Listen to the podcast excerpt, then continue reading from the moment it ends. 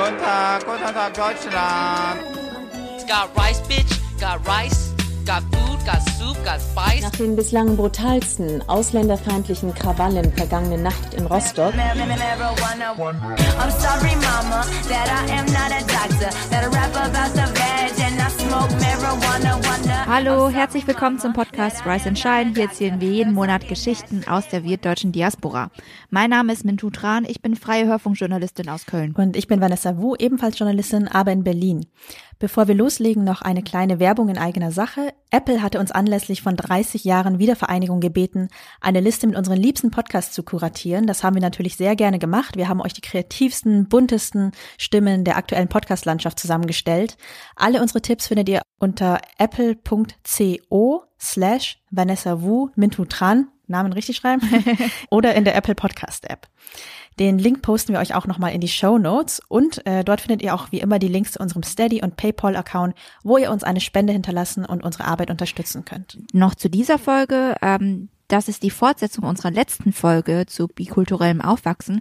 Wir haben da mit Maria Denise Nguyen gesprochen, die in Sachsen mit einer deutschen Mutter und einem vietnamesischen Vater aufgewachsen ist und uns erzählt hat, wie sie sich identifiziert, wie sie zu ihrer vietnamesischen Seite gefunden hat und wie es für sie in Vietnam war.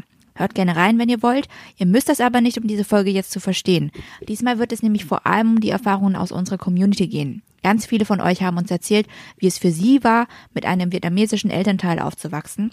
Und dieser Vielfalt an Erfahrungen wollen wir hier einen Raum geben. Maria ist auch wieder dabei. Und aus Transparenzgründen, das Gespräch hatten wir schon Anfang September aufgezeichnet. Also alles, was später passiert ist oder was ihr uns noch gefeedbackt oder geschickt habt, konnten wir leider nicht mehr berücksichtigen. Aber lasst uns gerne im Gespräch bleiben auf sozialen Medien. Nun aber spulen wir erstmal ein bisschen zurück zum Gespräch mit Maria. So, meine Lieben. Wir wollten ja weitermachen mit Erfahrungsberichten aus der Community. Der erste kommt von Bianca. Sie ist mit einer vietnamesischen Mutter und einem deutschen Vater aufgewachsen. Und interessanterweise war das von allen Einsendungen die seltenere Kombination, also vietnamesische Mutter und deutscher Vater. Also die meisten, wie du, Maria, ja auch, ihr hattet einen vietnamesischen Vater und eine deutsche Mutter. Und auf Insta schrieb sie uns von ihrer strengen Erziehung. Also die vietnamesische Mama hat viel Druck gemacht, dass die Kinder gut in der Schule sind. Wörtlich schrieb Bianca. Meine Mutter hat uns im Kindergarten bereits streng auf die Schule vorbereitet. Auch danach war der Leistungsdruck immer da. Das war ein sehr großer Druck, auch weil meine Mutter uns auch geschlagen hat und Angst da war. Oder als mein Bruder auf die Realschule musste, war das erstmal sehr hart für sie. Wir haben die ersten sechs Jahre fast nur Wirt gesprochen und danach, durch Schule etc., habe ich immer mehr Deutsch gesprochen. Ich habe auch meiner Mutter auf Deutsch geantwortet und dadurch leider verlernt, Vietnamesisch zu sprechen. Das bedauere ich sehr. Ich habe eine starke Verbundenheit zu meinen vietnamesischen Wurzeln, kann mich da aber nicht richtig zugehörig fühlen, weil meine Mutter uns nie Traditionelles oder Bräuche beigebracht hat. Sowas wie Neujahr oder Religion zum Beispiel, der Ahnenaltar. Auch zu unserer vietnamesischen Verwandtschaft habe ich keinen Kontakt, außer vielleicht mal, wenn meine Mama mit ihnen telefoniert und ich mal Hallo sagen will. Ehrlich gesagt habe ich heute noch bisschen Struggles, meine Identität in den beiden Welten zu finden. Deutsche, die ich nicht kenne, machen Ching Chang Chong Witze und fragen mich, woher ich komme. Und in Vietnam bin ich mit meinen braunen Haaren und so die Verwandte aus Deutschland. Maria, kommt dir das bekannt vor? Ja, ich finde äh, einerseits ganz spannend zu hören, dass sie äh, tatsächlich aber vietnamesisch mal gesprochen hat, sehr aktiv in der Familie mit ihrer Mutter. Ähm, es leider jetzt natürlich auch ähm, jetzt nicht mehr so gut kann. Ich glaube, da geht es ja wahrscheinlich vielen auch so, also auch nicht mal nur unbedingt Halbvietnamesen. Meine Erfahrung hat mir gezeigt, die meisten im, aus meinem Umfeld, die ich kennengelernt habe, die haben tatsächlich Vietnamesisch erst viel später dann an der Uni gelernt oder halt versucht, äh, im Rahmen eines äh, Aufenthalts in Vietnam zu lernen.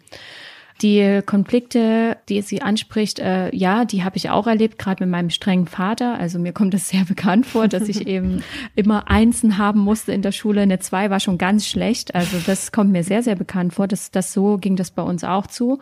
Das mit diesen Bräuchen, das war auch so. Mein Vater hat mir das auch immer nie so richtig beigebracht oder irgendwie auch mal erklärt. Also ich hatte das Gefühl gehabt, die Kommunikation darüber hat einfach immer gefehlt, sondern es war immer eher so dieses passive Mitbeobachten, Mitlernen.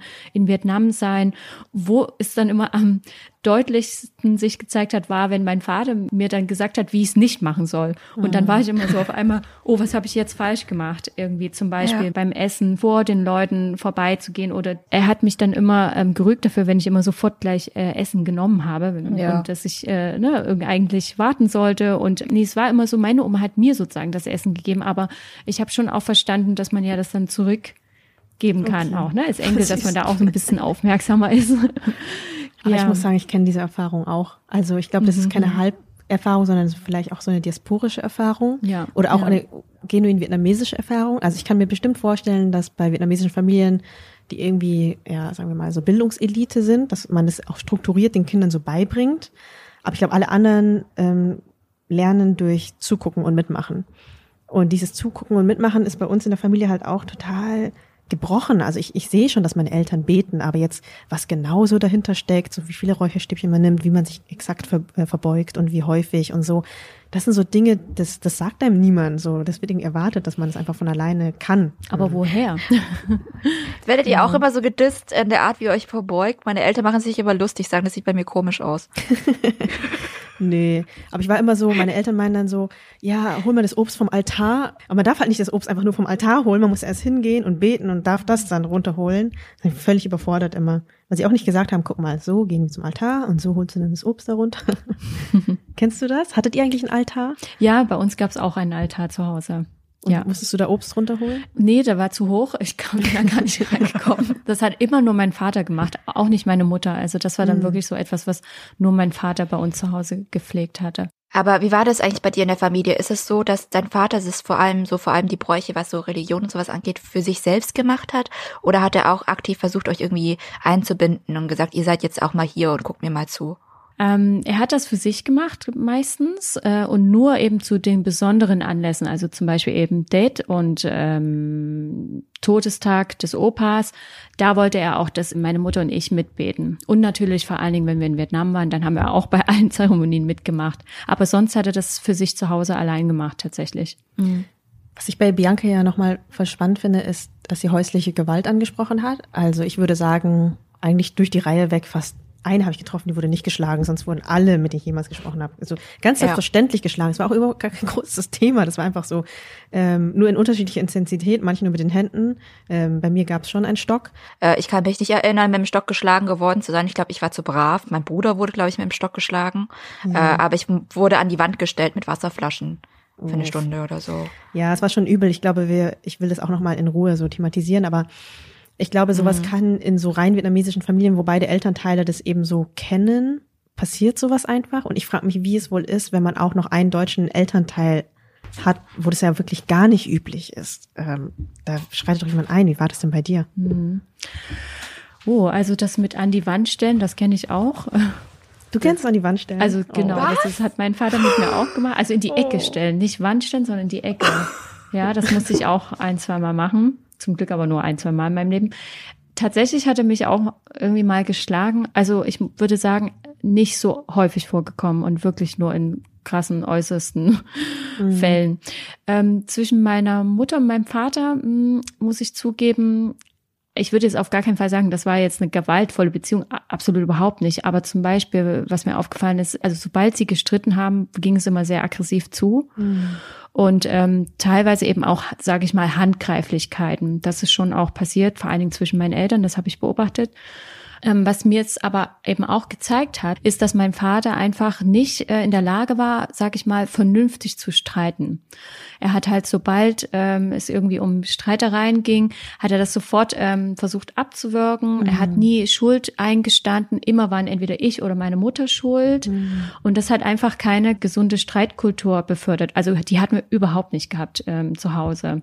Und das habe ich halt bis heute auch mit meinem Vater nicht. Also jetzt sind wir natürlich, wir gehen jetzt wirklich wie erwachsene Menschen miteinander um. Seitdem ich jetzt mein eigenes Geld verdiene, wohlgemerkt, merke ich einfach, dass mein Vater mich in der Hinsicht viel, viel mehr auch sozusagen so respektiert und auch in dem, was ich mache, weil er hat das auch lange angezweifelt, so, wie lange studierst du eigentlich noch? Warum machst du schon wieder ein Praktikum im Ausland? Er hat das halt alles nicht verstanden.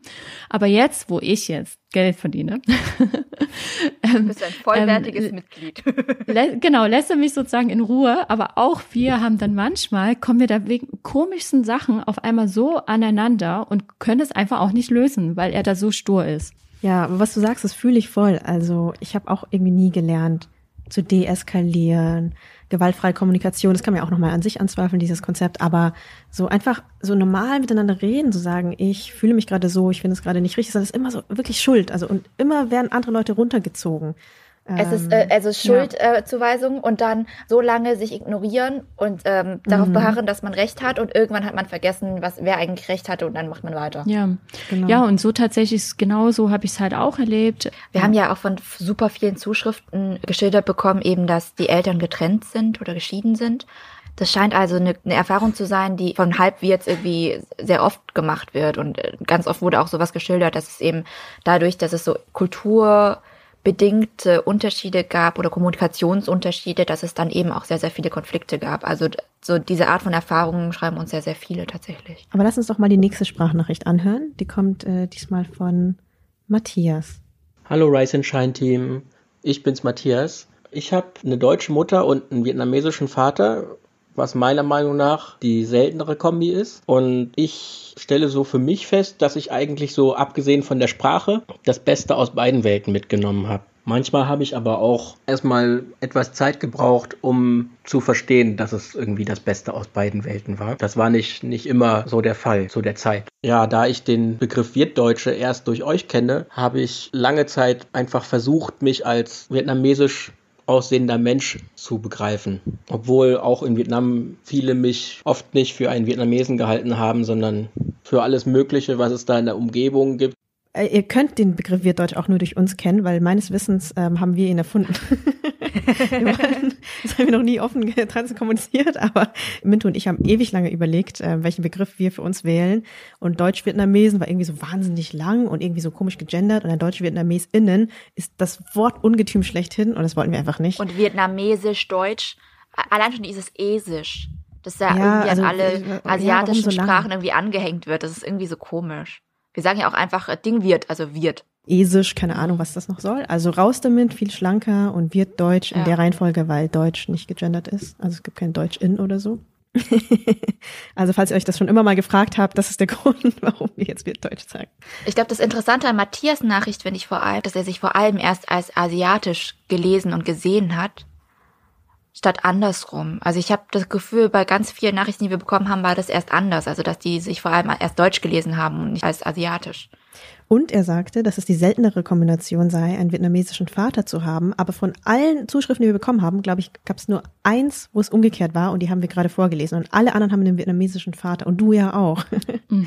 Was ist deine Erfahrung? Ich meine, du hast dich ja sogar vernetzt. Vielleicht magst du das auch nochmal erzählen. Du kennst ja noch andere Halbwirts. Genau, zu dem Netzwerk. Also ich hatte diese Sehnsucht gehabt nach meinen vietnamesischen Wurzeln und bin dann im Rahmen meines äh, Vietnamesischkurses an der Volkshochschule dann auch auf dieses Netzwerk gestoßen. Und äh, dieses äh, Netzwerk heißt Halbvietnamesen Treffen. HVT, hat sogar eine Abkürzung. Und wie ich weiß, hatten wir dann auch irgendwann sogar ein Logo kreiert mit T-Shirts, die wir dann auch gedruckt hatten. Wo immer so HVT draufsteht. Wo HVT, ihr genau, das kann ich euch dann gerne auch mal zeigen, genau. Die hatten wir meistens bei den Treffen dann nur angehabt. Diese Gruppe oder das Netzwerk, die haben sich, ich glaube, so um 2007, 2008 herum, äh, wurde das Netzwerk vor allen Dingen von Tatjana Bauer gegründet, die ihren vietnamesischen Vater gar nicht kannte, äh, weil er eben als äh, ehemaliger Vertragsarbeiter eben dann damals zurückkehren musste nach Vietnam.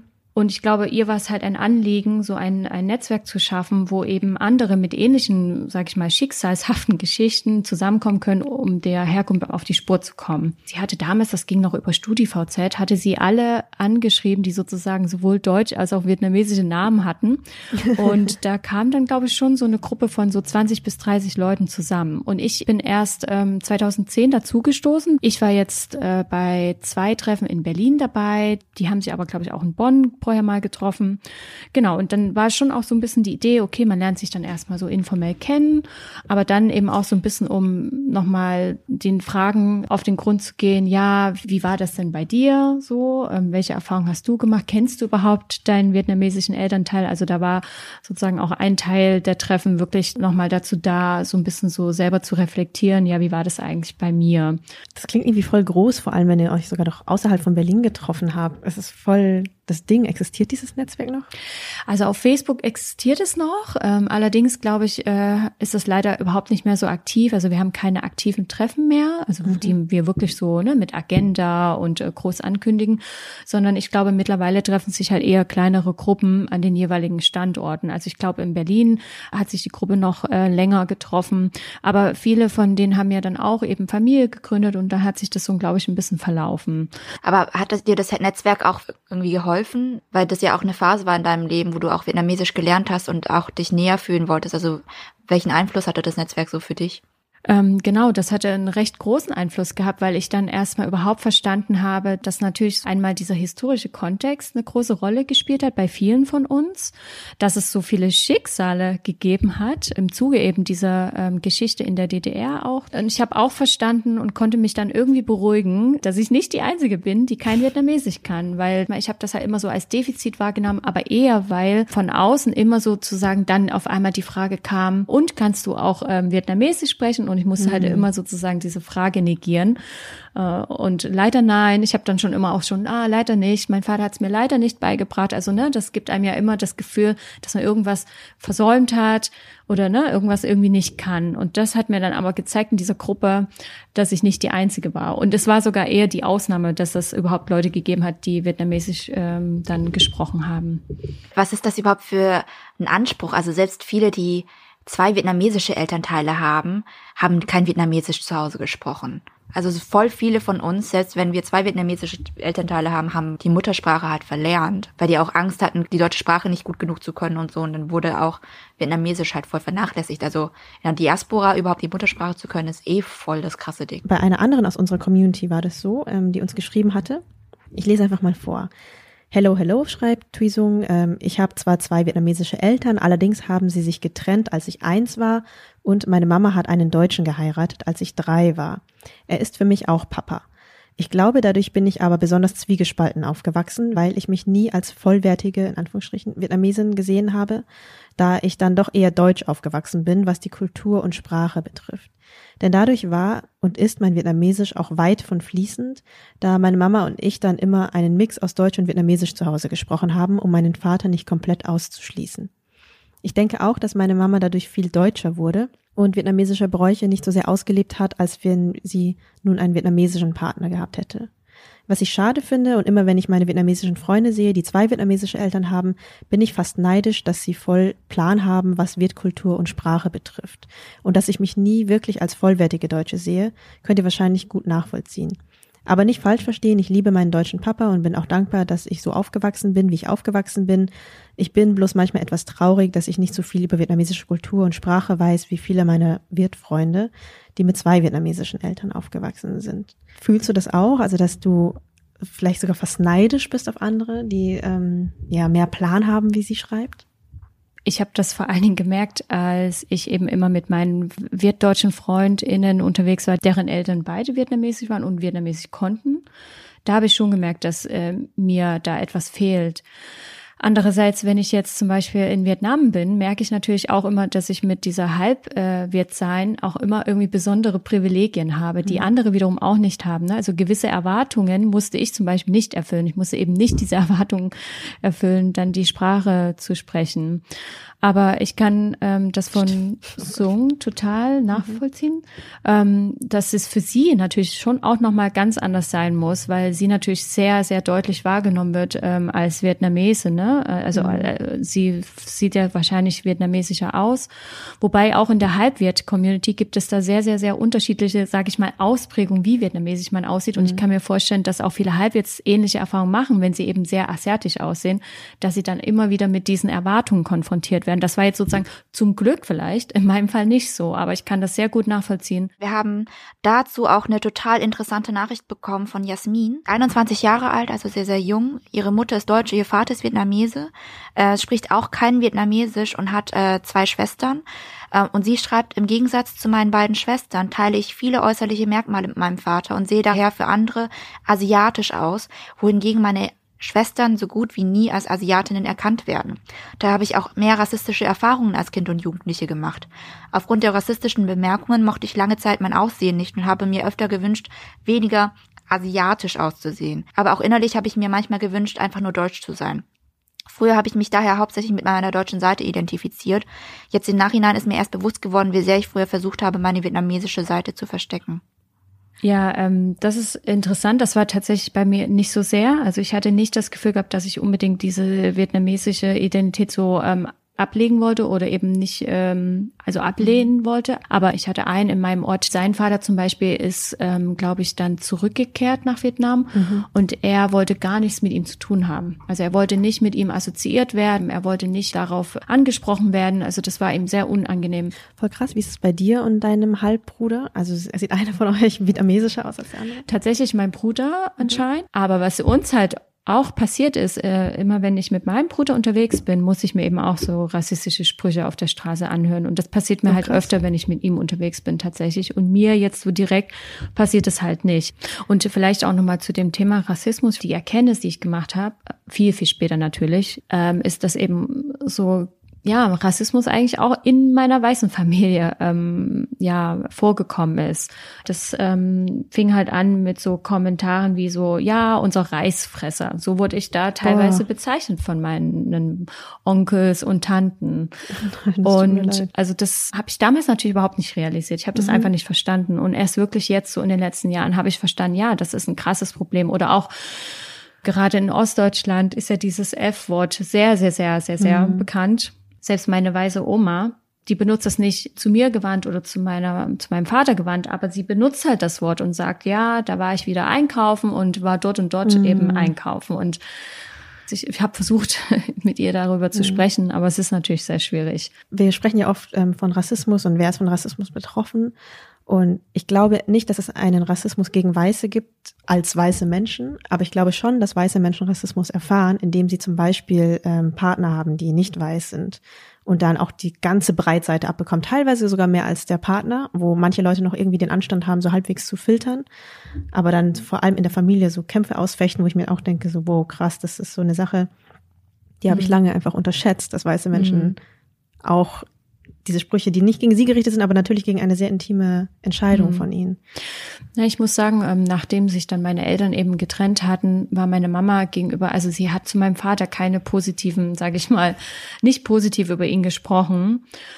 Und äh, da ist mir auch aufgefallen, dass sie dann wiederum auch so gewisse, sage ich mal, Rassismen selber reproduziert hat. Also ich hatte dann auch mal eine Zeit lang einen, ähm, äh, wie sagt man denn jetzt, Viet American mal gedatet für eine Weile. Und dann hat sie auf einmal, also das war dann schon längst nach der Trennung, mir zu mir gesagt, ja, aber pass auf, ne, du weißt, wie vietnamesische Männer sind. Und äh, das fand ich dann irgendwie auch ähm, ganz schön, ja, hart, das so zu hören. Ja, klar. Ist auch krass, wenn man so eine persönliche Erfahrung eben so verallgemeinert. Also irgendwo menschlich nachvollziehbar, aber ähm, insgesamt trotzdem schmerzhaft und schade. Und Ja, ja. Mensch, auch ja, menschlich unnötig. komplett nachvollziehbar. Was die Erfahrung mit Rassismus angeht, hat ähm, Miriam uns auch noch einige Zeilen dazu geschrieben. Sie schreibt zum Beispiel dazu, rassistische Anfeindungen bekommen ich und meine Schwester natürlich trotzdem, aber dann auf der anderen Seite wird mir von Menschen in meinem Umfeld gesagt, dass ich mich nicht so in die Wirtkultur reinsteigern soll, weil ich doch 100% deutsch sei, dass ich mich doch wohl nicht als POC bezeichnen könne, weil das so lächerlich wäre, weil ich so weiß wäre, etc. etc. Genau, und ähm, sie hat auch gesagt, dass sie über viele Jahre ihre Identität gar nicht so richtig wahrgenommen habe, deswegen auch rassistische Kommentare wahrscheinlich nicht so wirklich mitbekommen habe. Das hat sich jetzt geändert, aber das war lange Zeit so. eine Erfahrung, die sie mit, noch mit uns teilt, äh, was Rassismus anbelangt, ähm, betrifft Dating. Sie war zum Beispiel total verwirrt, als ein Boyfriend in der Schule zu ihr meinte, er hätte schon immer eine asiatische Freundin gewollt. Hm. Ugh. Und sie dachte sich dann so, hä, warum bist du dann mit mir zusammen? Und ja, das hat sie, glaube ich, verwirrt, weil sie sich, glaube ich, eher als weiß wahrgenommen hat. Also die, ihre jüngere Schwester zum Beispiel sagte auch dazu, ich glaube, für mich ist es eher so, mich nicht vietnamesisch zu fühlen. Also sie kann die Sprache nicht, sie sieht nicht so aus, sie hat keine Verbindung zur Kultur, aber auch nicht irgendwie ganz deutsch, weil halt die Kinder zum Beispiel sie äh, Bui Pfui rufen, also nach ihrem Nachnamen, und ähm, die Freunde ihren ähm, den Nachnamen ihres Vaters nicht aussprechen können äh, und die jetzt alle ein bisschen empfindlicher auf äh, racist Jokes reagieren. Cool, danke Miriam. Ich finde ähm, die Debatte, die sie zu POC aufgemacht hat, voll interessant, weil ja, ähm, ich das auch immer wieder in meinem Umfeld oder in aktivistischen Kreisen höre. Also was Miriam mir schreibt, sie ist irgendwie ähm, nie weiß genug, um wirklich weiß zu sein, aber auch nicht richtig POC genug. Ich höre tatsächlich aus POC-Kreisen oft, dass so halbe Menschen oder solche, die White Passing sind, also als Weiße mhm. durchgehen, nicht so richtig dazu zählen. Und ich glaube, ich habe da lange in diesem Chor auch mitgemacht, habe dann aber irgendwie immer mehr Leute kennengelernt, die genau voll drunter gelitten haben unter solchen Statements, weil man ihnen jede Art von Zugehörigkeit und Anerkennung abspricht. Und das ist finde ich dann wiederum auch falsch. Auch jede Art von Erfahrungen, also wenn sie Rassismus-Erfahrungen machen und dann zu ihrer praktisch POC-Community gehen, der sie sich auch irgendwie zugehörig fühlen wollen und zuge zugehörig fühlen und auch äh, irgendwie vielleicht auch einfach nur Zuhörer und Zuhörerinnen finden wollen und diese Community ihnen aber sagt, ey, das kann doch gar nicht sein, dass du sowas erlebst. Also ihnen diese Erfahrung auch noch abzusprechen. Also ich stelle mir das als sehr, sehr schmerzhaft vor auch. Ja, ich habe deswegen auch meine politische Einschätzung dazu korrigiert, muss ich sagen. Ich glaube, ich habe am Anfang einfach das nicht so reflektiert. Aber wie ja. ist es bei dir? Hast, also siehst du dich als Woman of Color? Äh, kannst du was mit dem Begriff überhaupt anfangen? Ja. Wurdest du ausgestoßen schon? Doch, ich kann sehr wohl mit dem Begriff was anfangen und hatte da einen ähnlichen Struggle gehabt auch. Ähm, weil ich mich eben auch positionieren wollte. Also mhm. lange Zeit konnte ich mich auch erstmal gar nicht positionieren oder habe ich mich auch tatsächlich weiß positioniert, aber das äh, aufgrund meines, sage ich mal, Unwissens. Das war vor zehn Jahren. Da war das überhaupt noch gar nicht so im Mainstream, wie das ja mhm. jetzt aktuell ist.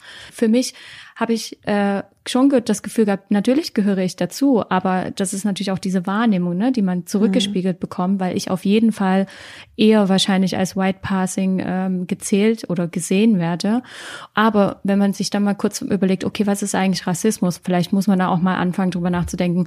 Rassismus ist ja nicht nur aufgrund der äußerlichen äh, Merkmale, sondern Rassismus kann ja auch auf kulturell basiert oder auf Religion äh, basiert passieren. Und ich finde, wenn wir das äh, einfach diesen Begriff uns nochmal genauer ähm, ja anschauen, finde ich sehr wohl, dass natürlich auch Menschen, die vielleicht auf den ersten Blick weiß aussehen, absolut in diese ähm, BIPOC-Gruppe dazugehören, ist jetzt meine Meinung. Und ich merke aber auch, also mir fiel es sehr, sehr schwer, das war gerade so in dem letzten Jahr, weil ich eben auch da aktiver sein wollte dass ich halt einfach nicht diesen, diese Anerkennung hatte, also eher aus dieser B, ähm, äh, POC-Gruppe, weil genau das braucht man ja, um überhaupt auch aktiv zu sein ne, und gegen Rassismus aufzustehen. Und ich finde, jetzt mittlerweile habe ich das Gefühl, das muss man sich irgendwie sozusagen leider erarbeiten. Man muss halt irgendwie beweisen, ja, Moment mal, ich habe auch was dazu zu sagen, ich habe auch Rassismus erfahren.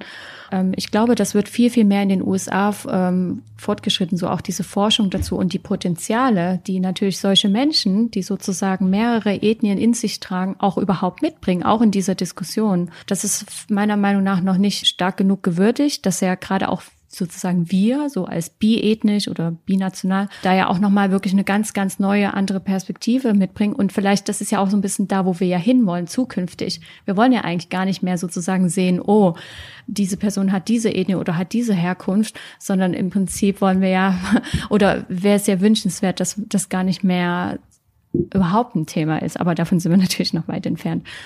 Ja. Es wäre so schön, wenn wir einfach in so 200 Jahren auf die Welt gucken und alle sind irgendwie ein Mix von allem. Oder alle sind halt alles, weißt du? Also alle, Ja, ähm, alle- haben noch genau. diese Eigenschaft und diese Eigenschaft und das bringt man mit und und es ist egal, weil es geht einfach darum, eine Gesellschaft ohne Rassismus irgendwie zu errichten. Also Genau, ich finde, man wir verknüpfen diese Themen, aber es sind zwei verschiedene Kämpfe. Das eine ist der strukturelle Rassismus und viele andere Ismen, Sexismus und so weiter und so fort, Klassismus, wenn man wegen Armut diskriminiert, aber auch keine Ahnung, Ableismus, Behinderung ähm, oder Fettenfeindlichkeit, Dickenfeindlichkeit. So, und wenn wir das strukturell bekämpfen und aber trotzdem sagen, naja, aber wir haben alle ein unterschiedliches kulturelles Erbe, aber das irgendwie erstmal diese beiden Debatten voneinander trennen, das fände ich zum Beispiel schön und richtig.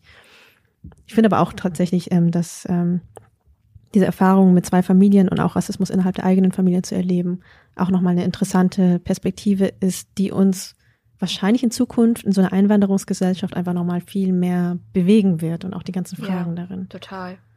Eine letzte Nachricht haben wir noch. Wir müssen zeitlich auf die Tube drücken. Und zwar kam sie von Linda. Ich lese auch vor. Linda heißt mit ganzem Namen Linda Kim Aing Urania Ignatia. Dieser Name kommt, weil sie einen vietnamesischen Elternteil hat und einen griechisch-amerikanischen. Sie schildert uns, dass sie eine recht lockere Erziehung genossen hat, was aber dazu geführt hat, dass sie irgendwie beide Sprachen nicht wirklich kann. Also beides wurde ihr nicht so richtig aufgezwungen und sie ähm, deswegen nicht mit all ihren Verwandten sprechen kann in deren Sprachen. Und das ist äh, der Grund, warum sie sich auf Festen immer als die andere gesehen hat, wie jetzt. Sie macht auch jetzt gerade ähm, Urlaub in der griechischen Heimat. Liebe Grüße nach Griechenland. Und die Verwandten verstehen sie nicht und sie versteht sie nicht. Ja, war eine Weile auch in einer ziemlichen Identitätskrise dadurch, hat aber eine Anekdote von uns und deswegen haben wir sie irgendwie auch als äh, letzte Stimme gewählt, äh, wie sie irgendwie eine Versöhnung damit gefunden hatte. Und zwar schreibt sie, ich saß im Griechenland in einem Café am Marktplatz im kleinen Dorf meines Vaters, habe Rummi gespielt mit meinem damaligen Freund, wir waren die einzigen Deutschen. Auf einmal kam ein Mann auf mich zu und meinte, You're the daughter of Mikali? Your face? You look like him. Und in diesem Moment überkam ich ein Glücksgefühl und habe mich dort im Dorf zu Hause gefühlt.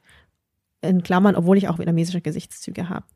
Seitdem grübel ich nicht mehr nach über meine Identität, weil ich einfach ich bin und beide Kulturen lebe, wenn nicht sogar drei, wenn man die deutsche hinzuzählt. Und das finde ich irgendwie total schön, dass sie diesen einen Moment hatte, wo sie sagt, okay, sie fühlt sich irgendwie doch zugehörig, aber gleichzeitig ist es auch einfach egal, sie ist einfach alles davon. Gab es bei dir so einen Moment?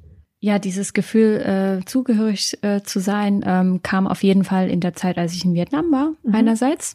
Andererseits habe ich in letzter Zeit auch sehr viel drüber nachgedacht, dass wir, glaube ich, eben als Halfis oder Halbwärts oder halb griechisch Halfis. oder genau, Halfis gibt's auch diesen Ausdruck. Ähm, glaube ich, ähm, dass wir mutig sein sollten, unsere eigene Identität zu finden. Und ich glaube, es geht sozusagen nicht mehr so sehr darum, okay, ich bin jetzt deutsch oder ich bin vietnamesisch oder ich kann weder das eine noch das andere sein, sondern dass wir sozusagen wirklich die dritte Identität für uns schaffen. Also, dass es sozusagen nicht mehr darum geht, sich zu verorten, irgendwo in der Mitte zwischen den Stühlen zu sitzen, das will ja sowieso keiner, sondern dass wir uns lieber irgendwie, also dass wir mutig genug sind, äh, unsere eigene neue Identität zu schaffen. Ich meine, wir haben ja sozusagen auch den Vorteil, dass wir sozusagen mit beiden ein bisschen auch spielen können und je nachdem, wo wir auch uns dann befinden, kann man vielleicht zum einerseits mehr das eine, das mehr das Vietnamesisch sein zum Vorschein bringen oder eben mehr das Deutsch sein, je nachdem, wie es halt dann auch ganz gut passt. Also ich glaube, mittlerweile kann ich damit auch ganz gut sozusagen jonglieren. Schön. Ich glaube, das ist so ein Wort, da steckt so viel Wahrheit, nicht nur für Ja. Hafis, Halbvietnamesen oder wie auch immer. Sondern einfach für eine generell. ganz normale postmigratische Gesellschaft. Also Ja. lasst Genau. euch nicht von irgendwelchen Schubladen definieren, die euch Leute stecken wollen oder irgendwie äußerliche Wahrnehmung, äußerliche irgendwie Erwartungen, sondern versucht euch einfach selber irgendwie zu navigieren, zu sagen, so wer bin ich und was gehört alles zu mir und dann ist auch alles okay. Und dann kann man sich ja bedienen von beiden, wie Matthias, was ich auch irgendwie richtig und gut finde, sich das, so das Gute zu nehmen und das Schlechte hinter sich zu lassen. Ich meine, ich will, ich finde ja nicht alles gut, was vietnamesisch ist. Ich finde die patriarchale Gesellschaft nicht gut. Äh, Ich finde gewisse Gepflogenheiten nicht gut, aber das, das brauche ich auch nicht. Der psychische Druck ist auch nicht gut. Die, das Nicht-Dasein von Kommunikation mit vietnamesischen Familien ist natürlich auch scheiße. Genau, das muss man halt ansprechen, irgendwie für sich reflektieren und irgendwie auch damit seinen Frieden finden. Zumindest das versuchen. Damit beenden wir die Folge mit dieser schönen Anekdote. Und äh, danke, Maria, dass du so kurzfristig dir Zeit genommen hast, äh, mit uns dieses tolle Gespräch zu führen. Wenn jetzt viele Halbwirts uns zuhören oder Halbvietnamese, irgendeine andere Konstellation, ähm, schreibt uns gerne eure Erfahrungen. Wie habt ihr das erlebt? Äh, konntet ihr euch hier wiederfinden oder habt ihr komplett andere Erfahrungen gemacht? Ähm, wir fänden es super schön, das auch noch zu hören und wir würden das alles natürlich auch an Maria weiterleiten, ähm, wenn ihr auch Fragen an sie habt. Wenn ihr unsere Arbeit unterstützen wollt, könnt ihr das auf Steady tun, steady.fm slash rise and shine. Da gibt's inzwischen vier Pakete. Ähm, wir haben noch ein neues Paket hinzugefügt, wo ihr uns mit einem größeren Beitrag unterstützen könnt. Ähm, dann werdet ihr unsere Rise Mummies and Daddies. Das Paket heißt ähm, Rise for Life. genau. Das sind 100 Euro im Monat. Ich meine, vielleicht hat jemand von euch einfach 100 Euro im Monat übrig und will einfach ein cooles Medienprojekt unterstützen oder ihr kennt Leute, die einfach Geld übrig haben oder Unternehmen, die gerne spenden wollen. Ähm, Genau. Ähm, ansonsten gebt uns Sternchen auf euren liebst Podcast-Plattformen, Ähm, schreibt uns nette Bewertungen. Ansonsten hören wir uns im nächsten Monat. genau, also bis zum nächsten Mal. Nächste Folge kommt wahrscheinlich wieder am 15., wenn wir pünktlich sind. Und bis dahin eine gute Zeit. Kommt gut durch die Krise. Kommt gut durch die Corona-Zeit. Seid nett zueinander. Bis bald. Ciao.